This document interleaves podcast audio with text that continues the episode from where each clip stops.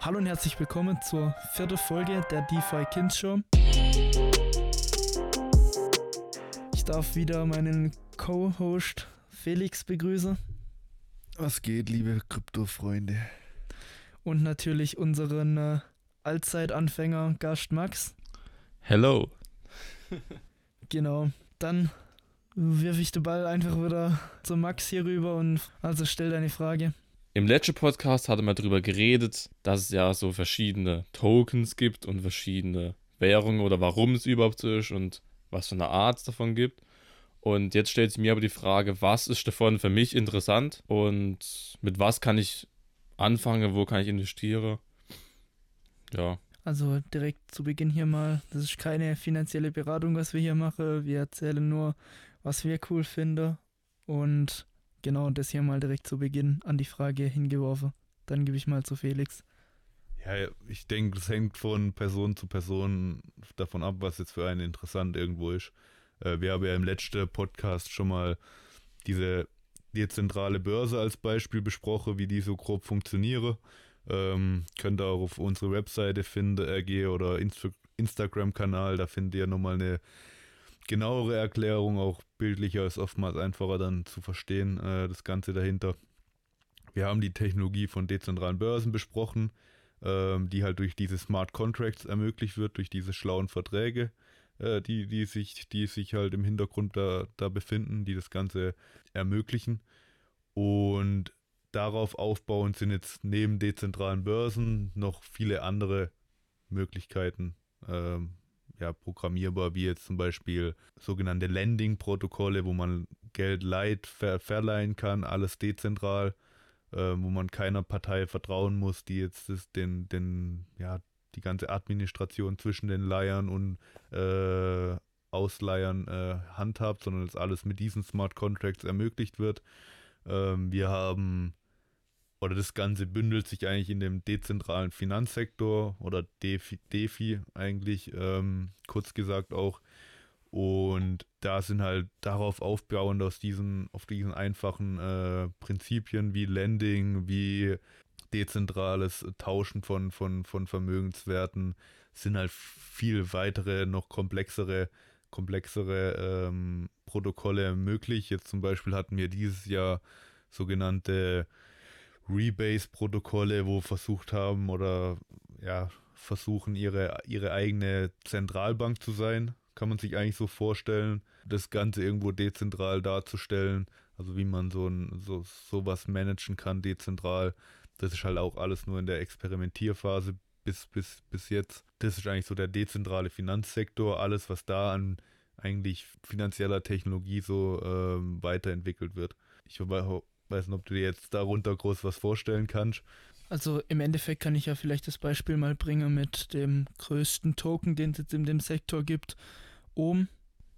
Bitcoin? Nee, also das ist jetzt so, so ein Rebase-Token und dann, ich glaube, wenn ich dir das erkläre, kannst du dir auch mehr darunter vorstellen. Im Endeffekt ist das ein, ein Token und das Interessanteste für die meisten Leute an dem Token ist die sehr hohe Inflation. Wenn du diesen Token hältst und staken tust, kriegst du halt zigtausend Prozent aufs Jahr. Also beispielsweise, man würde jetzt 5000 Prozent aufs Jahr bekommen von diesem Token. Das heißt, du hältst 100 Tokens und am Ende vom Jahr hättest halt 5000 Prozent auf, auf deine Tokens bekommen. Das heißt, du hättest halt 50 mal mehr Tokens, wie du halt am Anfang hattest. Und das ist halt so, dieses, also im Endeffekt sind sie ihre eigene Zentralbank, die, die fangen dann aber auch schon damit an, dass die halt irgendwelche Abstimmungen machen. Und je mehr du von dem Token hältst, je mehr zählt deine Stimme in dieser Abstimmung. Und dadurch ist dann halt so, dass du beispielsweise, tun die dann beispielsweise diesen Zinssatz, den sie, den sie aktuell, wie jetzt eine Zentralbank, eben die 5000 Prozent, den die halt aktuell haben, dann verändern durch so Abstimmungen beispielsweise. Und im Endeffekt versuchen die halt ihre eigene Währung zu sein. Und, und für die Leute ist halt interessant, weil die halt einfach eine sehr hohe Rendite auf ihre Tokens bekommen. Klar, verliert der Token dann langfristig meistens an Wert, weil es halt immer mehr Tokens gibt, aber das macht es halt auch interessant für die Leute. Und ja, jetzt kann man halt leider an einem Projekt wie oben sehen, dass das Ganze ziemlich in den Keller gegangen ist. Die sind, glaube zu ihrem, äh, zu ihrem All-Time-High minus 95% letztens gewesen. Aber ja, ich weiß nicht, kannst du dir jetzt mehr drunter vorstellen?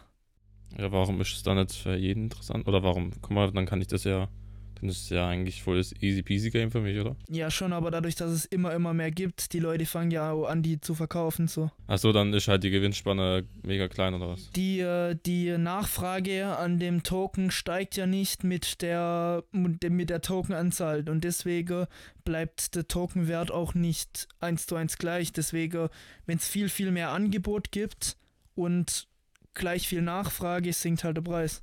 Weil es gleich ja, viele ja, Angebot, Nachfrage halt, ja. Ja, klar, und, und trotzdem ist es cool, wenn man so einen Token hält, wenn, äh, weil man halt echt eine hohe Rendite kriegt. Äh, ja, dann gibt es dann auch noch oft irgendwelche Treasuries, wo die halt ähm, dann halt auch mit dem Geld, wo sie halt durch die Tokenverkäufe bekommen, irgendwelche Sachen kaufen, verkaufen und halt eine, wie eine Zentralbank halt eine Rücklage beispielsweise halt, wie ein Unternehmer halt auch eine Rücklage hat. Ja, okay, was gibt's da noch so dann?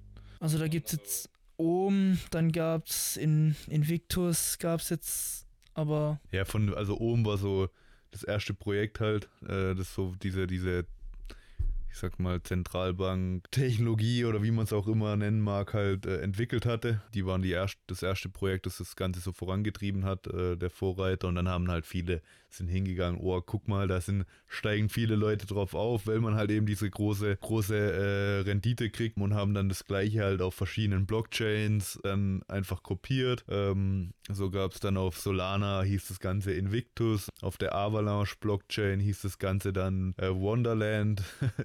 und die Leute haben sich dann halt äh, das Ganze hier und da halt kopiert, aber daraus sind halt auch wieder Neuheiten irgendwo entstanden und so entwickelt sich das Ganze halt immer, immer weiter. Ja, und diese ganzen finanziellen Neuheiten irgendwo beschreibt man halt als, als dezentrale Finanzen oder kann man den dezentralen Finanzsektor zuordnen. Für, für Nutzer springen da mal oftmals halt, klar, gerade wenn es halt neu ist, gute Renditemöglichkeiten, gute Gewinnchancen äh, sind da halt möglich, wenn man halt früh genug dran ist. Jetzt zum Beispiel bei dem oben ging das Ganze jetzt auch irgendwo in die Hose, zumindest für die Leute, die halt zu spät dran waren, weil halt diese hohe, wie Louis schon erwähnt hat, diese hohe Rendite dafür sorgt, dass klar immer mehr Tokens erschaffen werden und dann, wenn das Angebot steigt, aber die Nachfrage nicht steigt, sinkt halt der Preis. Und wenn der Preis halt mehr sinkt, wie das, äh, wie das du mehr, mehr groß an Tokens kriegst, irgendwann bringt er die große. Er macht halt Minus. Bringt, er macht halt trotzdem, macht halt trotzdem Minus. Und so sind halt am Anfang viele Leute halt auf diese Projekte aufgestiegen, weil sie die hohe Rendite halt auch haben wollten. Äh, klar, dafür musst du halt den Token kaufen, wenn du die hohe Rendite haben willst, aber dann, wenn jeder schon Tokens besitzt hat und dann trotzdem immer mehr entstehen, kommst halt irgendwann in so einen Negativzyklus rein und äh, fällst dann halt innerhalb von wenigen Mo äh, Monaten halt auch 95 Prozent ab vom Preis. Ähm, wobei man hier sagen muss, das Ganze hätte vielleicht auch besser gemanagt werden können oder gehandhabt werden können. Hätte man halt wirklich auch ähm, mehr Rücklagen geschaffen, hätte man früher die Rendite einfach eingestellt, äh, die man den Leuten ausschüttet ähm, und hätte halt eher ähm, dann auch mit den Rücklagen den Preis wieder versucht zu stabilisieren, indem man auf dem Markt wieder die Tokens einkauft und dann den, den, den, den, den dadurch die Nachfrage erhöht und gleichzeitig die Token, die man sich einkauft, wieder aus dem, aus der, aus dem Angebot rausnimmt. Dass das Ganze halt auch nicht so so schwankt, oder? Ja, genau. Du, du hältst dann halt auch einfach das Vertrauen von den Leuten, die bei dir investiert sind, besser, wie wenn du jetzt äh, solche 90% Schwünge nach unten halt zulä zulässt. Ja. ja. Aber kurz und knackig gesagt, die ganzen, alle diese finanziellen Neuheiten, beschreibt eben den dezentralen Finanzsektor. Und ja, da gibt es eben dann Projekte wie, wie OM, andere interessante Projekte und Vorreiter waren im Bereich dezentrale Börsen haben wir schon Uniswap letztes Mal angesprochen. Wir haben ähm, dann sogenannte Lending-Protokolle, die, die, das dezentrale Leihen und Ausleihen von, von Vermögenswerten ermöglichen. Da ist zum Beispiel Aave war da der, der Vorreiter. Und so, dann haben wir jetzt Protokolle, die man nennt es DeFi 2.0, die diese Technologien schon wieder benutzen und dabei schon wieder ganz andere Protokolle ermöglichen, ähm, einfach komplexere Protokolle ähm, wo man zum Beispiel sich Geld leihen kann, ohne dafür Zinsen zahlen zu müssen. Der Kredit zahlt sich im Prinzip von alleine ab. Zum Beispiel, da ist zum Beispiel Alchemix äh, ein, ein, ein, Projekt, das das ermöglicht, indem man einfach, man nimmt sich in, zum Beispiel, man investiert, man hat Ethereum zum Beispiel, kann man irgendwie 10.000 Dollar in Ethereum. Jetzt kann man hingehen und sich diese dort als Rücklagen einspeisen auf diesem Protokoll und kann sich dann mit 50% beispielsweise von dem, von dem Wert an Ethereum, die man hat, einen Kredit rauslassen für 5000 Dollar zum Beispiel. Jetzt muss man klar, äh, für die, für jemand, jemand muss einem diese, diese, diese, diesen Kredit geben, also muss man an den einen Zinssatz zahlen. Und es sind zum Beispiel in dem Fall, nimm, gibst du mir Dollar dafür und ich gebe dir halt dafür, muss dir dafür eine Rendite halt zahlen. 5% zum Beispiel jährlich. Allerdings habe ich ja meine Ethereum als Rücklagen hinterlegt und die können auch wieder angelegt werden in Landing-Protokollen und kriegt dann vielleicht da einfach, äh, dass sich jemand anders die auch ausleihen kann. Kriege ich da vielleicht sogar 7% Rendite dafür. Und das deckt ja dann schon wieder meine, meine Ausgaben, die ich für den, für den Kredit habe, äh, den ich mir selber genommen habe. Ich hatte eher so ein doppeltes Spiel, oder? oder also, also. Nee, an sich ist halt einfach, du hast einfach viel mehr Möglichkeiten. Dadurch, dass du das alles miteinander schon eher verknüpft ist, wie jetzt bei einem, wie jetzt bei wieder bei der Bank oder so. Da kannst du, du, du hast deine Rücklagen dort und kannst gleichzeitig werden deine Rücklagen jetzt nirgends äh, wo angelegt. Die Bank macht es für dich. Ja, die, die darf mit deinem Geld spielen und kann das an andere Leute verleihen. Also ist wirklich so, wenn du auf deiner Bank Geld hast, die dürfen das Geld nehmen und, an, und anderen Institutionen verleihen, kriegen dafür einen Zinssatz. Hier mach, krieg, bist du halt der, wo davon profitiert, dass deine Rücklagen im Endeffekt nochmal verliehen werden können und ähm, kannst dann im Endeffekt zahlt sich dann dadurch eben, dass du dann bei den Rücklagen kriegst zum Beispiel 7%. Aber es sind halt alles, klar, wenn man es mal verstanden hat, relativ simpel. Aber es ist halt einfach geil, wenn du im Endeffekt einen Kredit hast, der sich selber abzahlt. Ja, für mich war es am Anfang auch relativ schwierig, so in dieses dezentrale Denken reinzukommen. Ich komme da jetzt so langsam rein, merke ich. Und ist halt so andere Denkweise, finde ich halt auch, weißt Ja, also im Endeffekt halt hast du halt einfach keinen Mittelmann mehr in allem. Hast halt auch mehr für, für, ja. dich, für dich selbst. Ja, es springt mehr im Endeffekt für dich selbst raus. Man muss weniger Leute Vertrauen schenken. Ja. System, das muss man halt vertrauen, ja. ja. Da sollte man sich schon einlesen. Ja, ähm, ja was halt, was halt gerade mal für wahrscheinlich auch den Zuhörer wichtig ist, gerade wenn einer sich jetzt denkt, boah, leck, was, was labern die jetzt da eigentlich? vielleicht einfach mal, oder wenn man jetzt gerade zumindest mal die Grundzüge dahinter verstanden hat, das wirklich mal in die Anwendung gehen.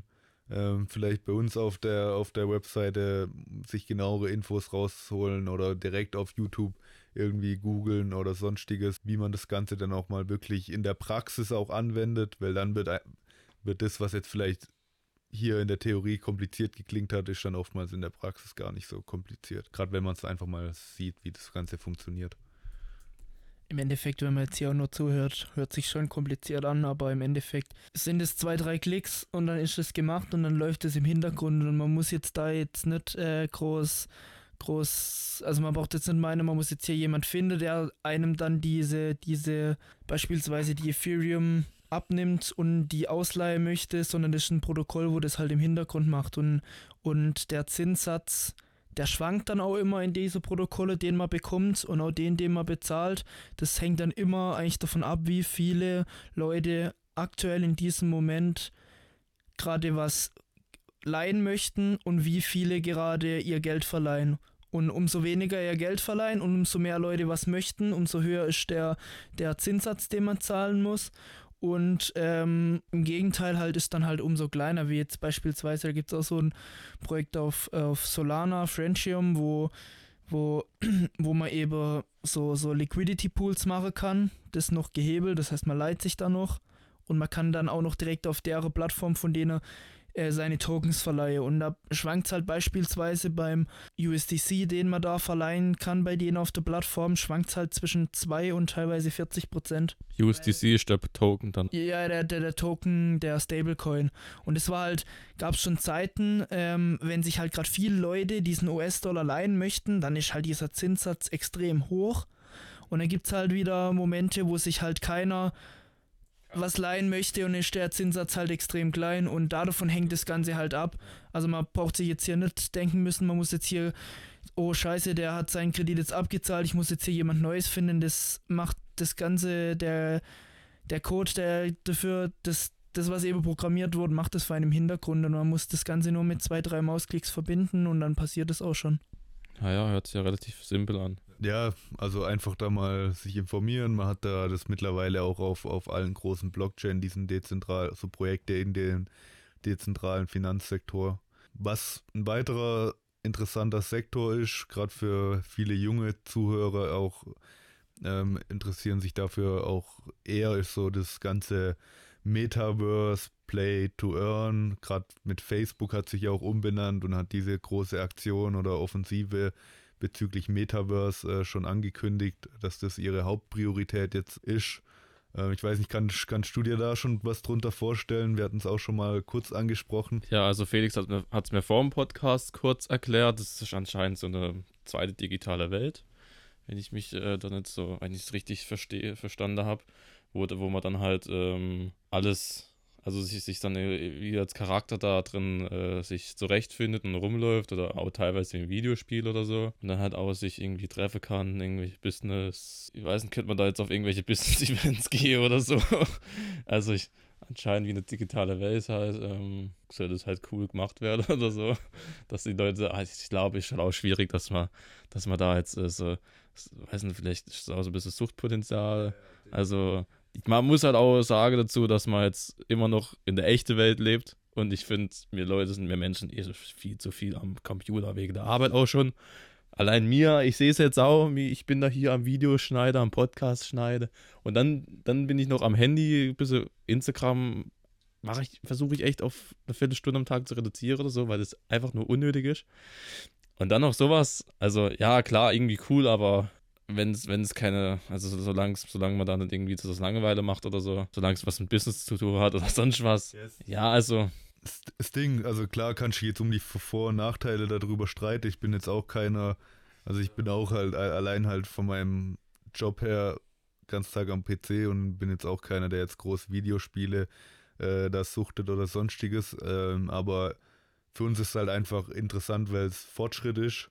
Und klar, hier und da ist einfach anstatt sich vielleicht irgendwann in einem Zoom-Meeting zu hocken, wo man einfach nur das Gegenüber sieht, einfach nur und mit dem so kommunizieren kann, hast du halt jetzt zum Beispiel auch schon Projekte, gerade im Business-Bereich, wo du dann halt in einem gemeinsamen digitalen Office sitzt und dann trotzdem den anderen sehen kannst. Einfach solche Erweiterungen, die das Zusammensein nochmal einfach, wenn es nicht anders möglich ist, einfach nochmal äh, nochmal einfach verbessern könne. Ja, also worauf ich dann eigentlich hinaus würde, ist, dass man vielleicht nicht auf, dass man aufpasst, dass man vielleicht nicht zum Consumer wird, yeah, sondern eher zum, genau. zum Producer. Yeah. Also das ist so das, das Ding. Ja, nee, de definitiv. Also, also meiner Meinung nach ist das auch ein, ein sehr kritisches Thema. Aber ich denke, wir sollten erst nochmal ja. drüber sprechen, ja. was überhaupt das Meta Metaverse ist.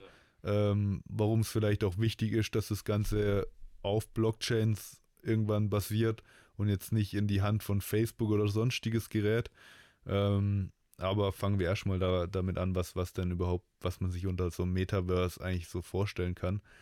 Ähm, Im Endeffekt hast du eigentlich schon gesagt, wie so eine zweite digitale Welt.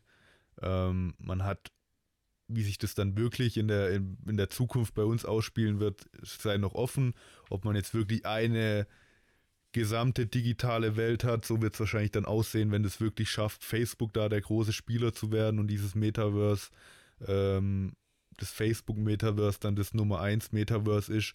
Und bei, Fa bei dem Facebook-Metaverse hätte man dann eben nicht die Möglichkeit, seine Charaktere in andere Metaverses zum Beispiel zu transferieren oder sein, seine Gegenstände, die man dort besitzt oder sonstiges, das wäre dann halt alles, weil Facebook halt ein dezentrales Unternehmen ist, alles halt, eher nicht dezentral, ein zentrales Unternehmen ist, also alles über die zentrale Partei Facebook läuft oder die haben sich ja jetzt auch dementsprechend umgenannt, Meta, ähm, ist das halt dann kritisch zu sehen, weil die dann, wenn die diese zentrale Partei eigentlich im Endeffekt doch über alle Vermögenswerte, über alle Charaktere bestimmen kann, und verfügen kann und auch sagen kann dann im Endeffekt, okay, was kannst du auf dieser, auf, in diesem äh, Metaverse machen und was nicht, was kannst du sagen, was nicht, ähm, ist halt schon im Endeffekt dann, dann eine kritische Sache.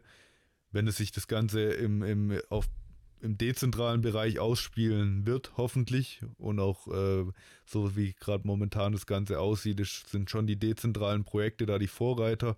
Wir haben da zum Beispiel das Projekt äh, Decentraland, oder auch Sandbox. ähm, wo, wo zwei große Metaverse sind, die stecken noch in den Kinderschuhen, ähm, wie das Ganze dort ähm, einfach aussieht, wie die Handhabung ist und so weiter, welche Möglichkeiten man hat. Das ist noch nicht alles ausgereift, aber da kann man schon sich mit anderen Leuten treffen, kann dort ähm, auch ja, neue, neue Grundst sich Grundstücke kaufen, dort eigene Welten eigentlich kreieren ähm, und halt dann mit sich anderen Leuten in diesen Welten treffen und, und ähm, zusammen irgendwelche Spiele spielen oder, oder sich halt einfach auch nur unterhalten.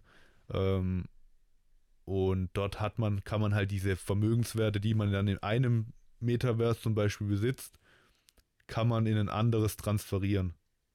Dadurch, dass eigentlich halt Krypto und alle Blockchains mittlerweile schon miteinander vernetzt sind, ähm, ist das halt kein Problem. Oder man kann die, man kann jetzt zum Beispiel, hat man irgendwie eine schöne Jacke, die man im Sandbox-Metaverse hat, kann man sagen, wenn man sagt, ey, ich keiner meiner Freunde ist im Sandbox-Metaverse, ich gehe jetzt in das Decentraland-Metaverse, kann ich meine Jacke, die ich da habe, kann ich halt verkaufen für zum Beispiel Ethereum, kann die dann, äh, kann dafür mir eine schöne Jacke halt kaufen mit Ethereum halt im, im Decentraland Metaverse. Und dadurch macht es halt einfach alles viel verbindbarer und du besitzt halt deine, deine Vermögenswerte in dem Metaverse halt auch wirklich und niemand kann dir groß vorschreiben, äh, was du dort zu, zu tun oder zu lassen hast oder ob du überhaupt das Metaverse betreten kannst oder halt nicht.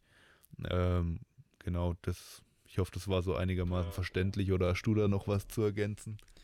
Vielleicht auch noch jetzt das Beispiel mit der Reage, das ist für viele jetzt mal noch ein bisschen suspekt, denke ich. Im Endeffekt, was das Ganze jetzt auch noch mehr verbindet, wir hatten jetzt ja schon in der letzten Folge über NFTs beispielsweise gesprochen und so eine Jacke ist dann eben ein NFT. Und das heißt, ihr habt ein NFT und dieser NFT ist eine, ist eine Jacke, den ihr mit eurem Charakter in diesem Metaverse tragen könnt. Das heißt, wir haben wieder ein, auf der Blockchain an eure Adresse ist dieser NFT gebunden und dann geht ihr jetzt in dieses Metaverse rein und könnt diesen da tragen. Das heißt, das ist dann wieder fälschungssicher und sonst was und im Endeffekt kann man jetzt halt auch in solchen Metaverses kann man jetzt halt auch irgendwelche Spiele abbilden, wo man halt wieder genau diesen selber Nutzer, dann kann man NFTs dafür benutzen und statt dass man jetzt zum Beispiel bei klassischen, ich weiß nicht, du warst jetzt auch nicht so der Zocker äh, wahrscheinlich, aber jetzt einfach als Beispiel, vielleicht viele kennen World of Warcraft, auch wenn ich es jetzt selber nicht groß gezockt hat, aber du hast dort zum Beispiel, konntest dir halt Waffen kaufen oder sonstiges, auch mit Echtgeld teilweise, aber dort war halt das Problem, du konntest deine Waffen nicht wieder verkaufen und kriegst dann das echt in, in, in, das echte Leben das Geld halt wieder ausbezahlt. Also das alles, was du dort rein investiert, bleibt, bleibt eigentlich dort hängen bei den, bei den, bei den Spieleentwicklern. Und dort könntest du jetzt halt wieder hingehen und sagen, hey, du steckst dort Geld rein. Dann vermehrt sich vielleicht das einfach der Wert von, von zum Beispiel der Waffe, irgendeinem, irgendeinem Schwert oder sonstiges, vermehrt sich dann, einfach weil es selten ist und mehr Spieler dieses Spiel spielen mit der Zeit, einfach weil das, ähm, das, das ist jetzt wie mit dem, mit, mit dem, mit den, äh, mit den, äh, mit, neu, mit neuen dezentralen Spielen halt. Äh, die benutzen jetzt halt noch nicht so viele. Wenn es dann halt einfach massentauglicher wird, werden es mehr Leute benutzen, dann wird deine Waffe halt einfach, steigt die Nachfrage nach deiner Waffe, weil die halt selten ist und super gut ist. Und dann kannst du die halt irgendwann für vielleicht das Zehnfache verkaufen. Aber ich muss auch sagen, das wundert mich irgendwie, dass es erst jetzt kommt. Gibt es, gibt es noch ein. Nee, nee, das war auch, das war auch Tatsache, tatsächlich. Lustig eigentlich, dass du es ansprichst. Der Ethereum-Gründer ja. hat eigentlich genau, Vitalik Buterin hat eigentlich genau aus diesem Grund Ethereum gegründet, weil er damals World of Warcraft gezockt hat. Und ähm, irgendjemand hat ihn dann abgezogen oder sonstiges äh, und er hat sich irgendwie halt einen falschen Gegenstand dann gekauft oder so und hat da halt, wurde halt über, übers Ohr gezogen. Ähm, oder irgendwie war da was mit World of Warcraft und deswegen hat er, hat er dann Ethereum gegründet. Äh, äh, man hat gesagt, Alter, er zockt das jetzt nicht mehr, er will das Problem angehen und da eine dezentrale, dezentrale Lösung dafür finden. Aber das gibt es doch nicht, noch nicht so wirklich so verdreht. Also so wirklich so, gibt es noch nicht wirklich. So eine zweite dezentrale Welt gibt es noch nicht wirklich. Nee, jetzt so wirklich eins, wo du jetzt sagst, wow, da hast du jetzt die Möglichkeiten, wie jetzt bei so krassen Spielen wie World of Warcraft, wo du da rumlaufen kannst gegen andere Leute, dich, dich kämpf, kämpfen kannst wirklich und so, dass der Nutzer auch Spaß hat, gibt es eigentlich noch nichts. Also das Krass. ist gerade alles so neu in der Weil, Entwicklung. weil guck mal so, ähm, Google, Google Maps ist ja also von TerraVision, kennt ihr ja, oder? Die Geschichte. Das gibt es ja schon, also TerraVision gibt es ja schon, wann, wann, wann wurde es, was, wann wurde es 1900? ja, ja, sowas, sowas. 19, ja, 1900 sowas. 1900. Vor dem Krieg. Nee, auf jeden Fall. Ich glaube, Hitler hat das entwickelt. Nee, aber das, guck mal, also eigentlich, wenn ich jetzt mal so nachdenke, darauf hätte schon safe jemand viel früher kommen können. Also, also guck mal so, das hätte schon alles so mit TerraVision, das hätte alles perfekt zusammengepasst. Das war ja auch hier die Hintergrundidee von der, oder? Ja, im, was im heißt- Endeffekt ist halt auch das Ding, dass die Spieleentwickler das halt auch nicht wollen, dass das beispielsweise jetzt, jetzt bei dem Beispiel von dem Spiel zu bleiben, dass es dann so ist, dass man die Sache wiederverkaufen kann, dass das halt einfach eine offenere Sache an sich wird. Das wollen die Spieleentwickler ja und nicht, weil sie halt weniger Geld dadurch verdienen. Ja, klar, da gibt es bestimmt aber, ist aber meiner Meinung nach auch eine sehr, sehr Kurzsichtige. kur kurzsichtige Denkweise. Jetzt zum Beispiel, wenn du dir mal überlegst, was so mittlerweile eigentlich die größten Unternehmen der Welt sind und wer eigentlich die dicksten Profite macht, ist jetzt zum Beispiel Amazon. Ist halt eigentlich klar, die verkaufen auch ihre, vertreiben ihre eigenen Produkte auch dort drauf. Aber im Endeffekt sind halt sind's Plattformen, wo, wo, wo die meisten Profite, Profite erzielen. Und gerade bei solchen dezentralen Spielen, die jetzt halt kommen, äh, wird es halt auch dadurch, dass man, dass die, dass die Vermögenswerte auch viel höhere Werte ge äh, generieren können, weil die Nutzer da einfach dann auch viel mehr bereit sind zu investieren, wenn sie da auch wieder Geld rauskriegen können, fließen auch viel größere Summen über diese Plattformen. Das heißt, die Spiele oder die, die, die, die Plattformentwickler können, werden sich auf jeden Fall Gebühren von diesen Transaktionen und so weiter Das ist abzweigen. ja ein endloses Game dann eigentlich so, du? Weil, weil jetzt, wenn ich jetzt ein Game kaufe, zahle ich A, kriege ich B. Kaufe ich mir noch was dazu, zahle ich halt nochmal A, kriege nochmal noch mal B so. Aber dann war's das. So, und dann ist, bin ich erstmal Kunde, bis nächste Game kommt. So, aber bis nächste Game kommt, muss es auch erstmal entwickelt werden. Und, und so hast du eigentlich immer laufende Prozesse, vor allem viel, viel, viel, viel mehr Prozesse am Laufen. Also, mich wundert es echt, also finde ich voll krass, dass es jetzt erst, jetzt erst kommt. Nee, also du, du, da werden in Zukunft echt ein paar krasse Sachen kommen. Ich sehe da so eine richtige Marktlücke, Alter. Also ein, ein krasses Projekt, äh, wo wir im Auge, im Auge ha haben, da waren wir auch beim, beim, beim I IDO, also beim Erstverkauf von solchen, von den Token. Äh, dabei ist Star Atlas auf Solana. Das ist auch so ein Metaverse-Projekt, die halt das Ganze mit einer Story im Weltraum ähm, sich ausgedacht haben. Ah, ich glaube, da hast du mal was erzählt. Ja, ja, und da wird halt das Ganze halt, ist halt, die, die setzen halt wirklich auch, bringen die Konzepte von dezentralen Finanzen mit in das Metaverse. Dann kann man sich jetzt schon Schiffe aus dem Metaverse kaufen, die dann, äh, mit denen man dann ähm, ja, Waren transportieren kann oder und dann dafür bezahlt wird, dass man die Waren transportiert mit seiner Crew, ähm, also anderen Spieler in, in dem Metaverse. Man kann sein Schiff verleihen an andere Spieler, kriegt dann dafür eine Rendite, ähnlich wie bei das bei Coins ist. Äh, man kann von anderen Leuten die Schiffe in dem Metaverse klauen oder zerstören. Und wenn man das halt dann klaut, dann hat man auf einmal halt 50k gemacht, weil das Schiff halt 50k wert ist. Weißt du, was auch krass wäre, Mann? Also 50.000 Dollar. Ihr kennt ja, ihr kennt bestimmt auch dieses, dieses Dungeon and Dragons D&D. Wisst ihr, was das ist? Das ist äh, so, so ein Fantasy-Game eigentlich, oder? Ja, also das, äh, also das hat nichts mit Drache oder so zu tun. Aber das, äh, das, das heißt einfach so, du kannst da deine, deine eigene Welt aufbauen. Ja, aber alles, Kannst alles, kannst- all- kann- alles so in Fantasie. Kann, gell? ja, kann man auch selber machen. Du könntest dir ein Blatt Papier nehmen, dann könntest du dir deine eigene Welt aufschreiben. Dann könntest du, wenn du jetzt irgendwie so in den Wald gehst, gibt es irgendeine eine Tür oder so. Was passiert, wenn du in die Tür reingehst? Was ist da? Und da könnte man dann seine eigene, eigene Welt bauen. So. Und, und eigentlich könnte man, könnte man da drauf ja auch dann nochmal so, so eine dezentrale, so eine dezentrale ähm, Metaverse, könnte man da auch nochmal drauf aufbauen. So. Also Sandba Sandbox, keine Ahnung, ob ich da jetzt das genau meine, was du meinst, aber ermöglicht eigentlich sogar Ähnliches. Ich habe das noch nie, das ist jetzt gerade einfach nur Brain, das ist also Gehirnfurz gerade mehr oder weniger. Bei Sandbox zum Beispiel kannst du dir Grundstücke kaufen Also hast du dieses große Metaverse, dann kannst du in dem Metaverse kannst du Grundstücke kaufen, weil es halt auch nur eine begrenzte Anzahl von Grundstücken in dem Metaverse gibt und kannst dann dort auf dem Grundstück im Endeffekt hinbauen, was du willst. Ähm, zum Beispiel hat auch schon Nike und äh, große Unternehmen haben dort sich halt frühzeitig auch schon Grundstücke halt gekauft. Ähm, Adidas glaube ich auch und dann kann man, können die dort halt, was weiß ich, irgendwelche interessanten Sachen dort platzieren. Jetzt zum Beispiel wie, boah, keine Ahnung, ein Spiel, wo man dann da spielen kann in den, in, auf dem Grundstück und Nike platziert dann halt überall ihre, ihre Werbung oder du kannst in dieses Metaverse nur rein, wenn du irgendwelche NFTs von Nike hast oder sonstiges.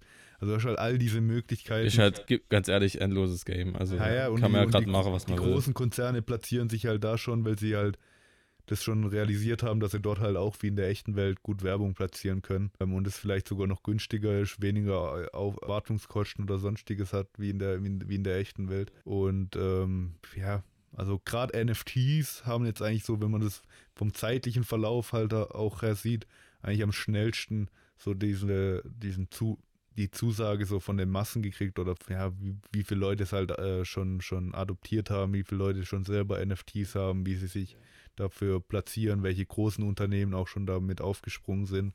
Da haben, sind die NFT für viele Leute schon interessanter wie jetzt die klassischen Krypto, Kryptos. Ist auf jeden Fall richtig crazy shit. Also, ja, also da können wir uns auch drin jetzt verzetteln, aber ich denke, das wollen wir nicht. Ich, da, da kann man ja sich alles ausmalen, so, also. Im Endeffekt ist halt ein sehr spannender Bereich und fand jetzt auch krass deine Rückmeldung so, dass du so was, ja, das gibt's noch gar nicht so, so gerade mit dem Play-to-Earn-mäßig so, zeigt auch, gerade wenn jetzt jemand, der halt wirklich das noch nie gehört hat, so eine Reaktion zeigt, dann zeigt das ja auch wirklich, wie interessant das Ganze halt auch wirklich ist. Also auch gerade die, die Möglichkeiten, die es halt mit sich bringt, wenn man jetzt einfach ein Spiel frühzeitig spielt. Und wir haben schon, du hast jetzt gerade schon angesprochen, Play to Earn, also spielen, um zu verdienen, kommt dann halt auch oftmals damit rein, wo man einfach sagen, dann sagen kann, dadurch, dass man das, was man in dem Spiel erzeugt, wieder verkaufen kann, ähm, kann man im Endeffekt, gibt es halt schon Leute, die durchs Zocken halt und es nicht professionell, nicht mal professionell machen, wie jetzt irgendwelche äh, professionellen Gamern, das, das ja auch immer mehr im Kommen ist, sondern wirklich irgendwelche Normalos, die halt früh genug irgendwie ein Spiel spielen, dann halt einfach von den, von, von dem, was sie dann dort in dem Spiel sozusagen erwirtschaften, halt leben können. Da macht's Game vielleicht auch noch ein bisschen mehr Sinn, Leute. Und, und es gibt halt sowieso so viele Leute, die Unsumme in irgendein, in irgendein Spiel investieren, beispielsweise jetzt nur mal, wie viel, äh, wie viel Kollege ich kenne, die, die auch mal den ein oder andere Euro in irgendwelche FIFA-Packs investiert haben, so. Wäre doch auch geil, wenn, wenn man da, wenn man da nachher Ronaldo zieht und den dann halt für echtes Cash und nicht nur,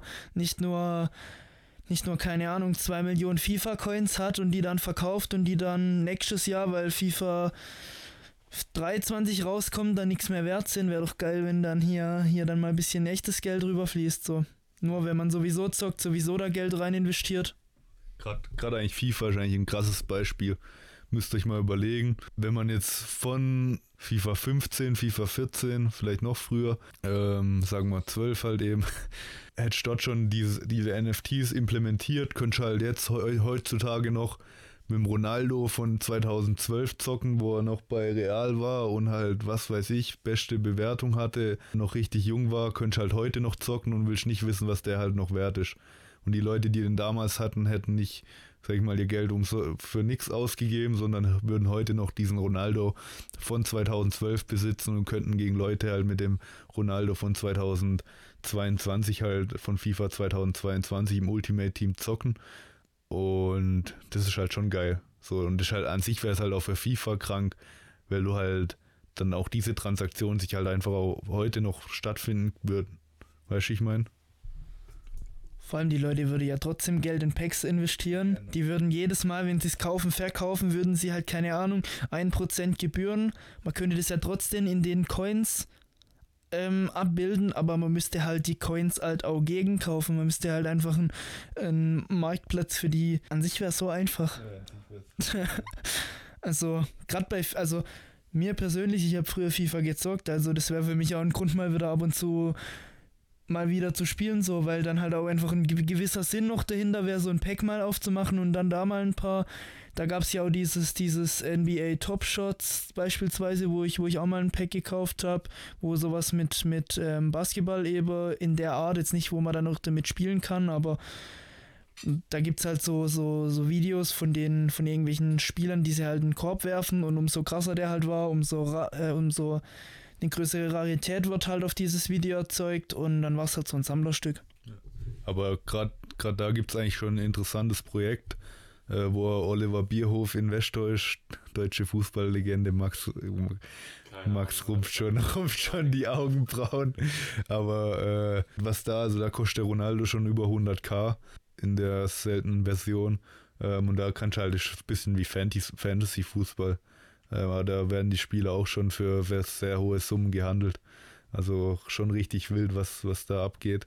Und da kannst du halt eben auch mit verdienen, wenn, dein, wenn du Spieler hattest, die halt gut, gut gespielt haben in der letzten Woche, dann platzierst halt in der Rangliste ganz oben. Wenn du halt unter Top 10 oder so platzierst, kriegst du halt in einer, kriegst halt, was weiß ich, in Ethereum dafür oder neue Spieler oder sonstiges. Ähm, es gibt halt keine Grenzen. Also man, es, ist, es, es, es ist halt krass, man kann jetzt da hier eh endliche Theorie aufstellen so. Ja, aber das ist halt das, also den, ja. den Scheiß gibt's halt, ja. den Scheiß gibt's halt schon. Es ist halt schon heftig, ja. Ja. Und das wird halt auch alles noch viel mehr, weil halt im Endeffekt, wer profitiert davon? Der Nutzer profitiert davon im, im, groß, im größten Teil. Ähm, ja. Und ja, ist halt einfach so Win-Win. Ja. Win, win, win. Ja, definitiv. Genau, ich denke aber damit haben wir heute auch wieder einiges abgeklappert. War auf jeden Fall sehr, äh, wie soll ich sagen, gehirnfurzlastige Folge. Ähm, aber ja, trotzdem auch mal von einer anderen Sicht das Ganze sehe und ich finde, war auf jeden Fall interessant.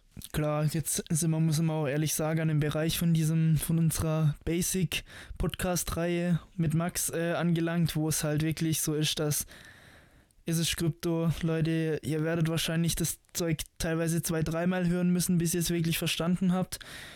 Weil vieles Zeug, viel Zeug kommt einem am Anfang eben so suspekt vor und man, man denkt sich so, wo, wo, bin ich jetzt hier eigentlich gelandet? Gerade, also geht, glaub, fast jedem so, der in Krypto ist, dass er Sachen mehrmals hören musste, bis er sie richtig, ehrlich gesagt verstanden hat und nicht nur gesagt hat, ja, habe ich schon irgendwie kapiert. Genau. Herr Key wir haben es vorher schon angesprochen, ist halt immer eigentlich die Anwendung. Sonst denkst du halt, kannst du dir halt gar nichts darunter wirklich vorstellen, wie das Ganze jetzt abläuft, wie, wo, wo besitzt es dann und so weiter. Das ist keine Ahnung, wenn du es noch nie gemacht hast, so.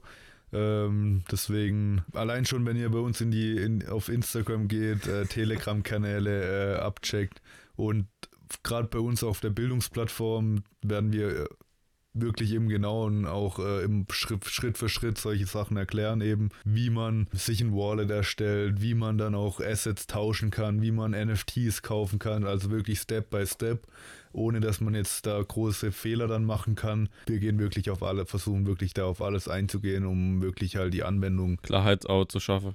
Ja, klar, weil ja, es, es ist halt gerade, wenn es dann um ein bisschen Geld halt auch geht, wird man halt einfach auch nervös, man ist sich unsicher, wenn man es noch nie gemacht hat. Man hat Angst, was zu verlieren. Ja, klar. Klar, Risiko gibt es immer. So. Risiko gibt es immer, kann man nie vermeiden, aber wir versuchen das Ganze halt äh, einfach simpel darzustellen und Genau, schön gesagt, Felix. Das war halt heute auch mal noch ein bisschen Werbung in eigener Initiative. Muss man an der Stelle so machen, wenn, wenn hier schon so sehr dieses Problem dargestellt wird und wie eigentlich die Lösung mit dem von der Theorie in die Praxis euch auch eben gerade deswegen darstellen möchte. Ja, also im Endeffekt gibt es halt auch wenig, was man jetzt so als Alternative empfehlen kann. Deswegen haben wir das Ganze auch so aufgezogen. Genau, schön gesagt. In diesem Sinne, danke fürs Zuhören. Wir hören uns beim nächsten Mal. Haut rein. Ciao, ciao.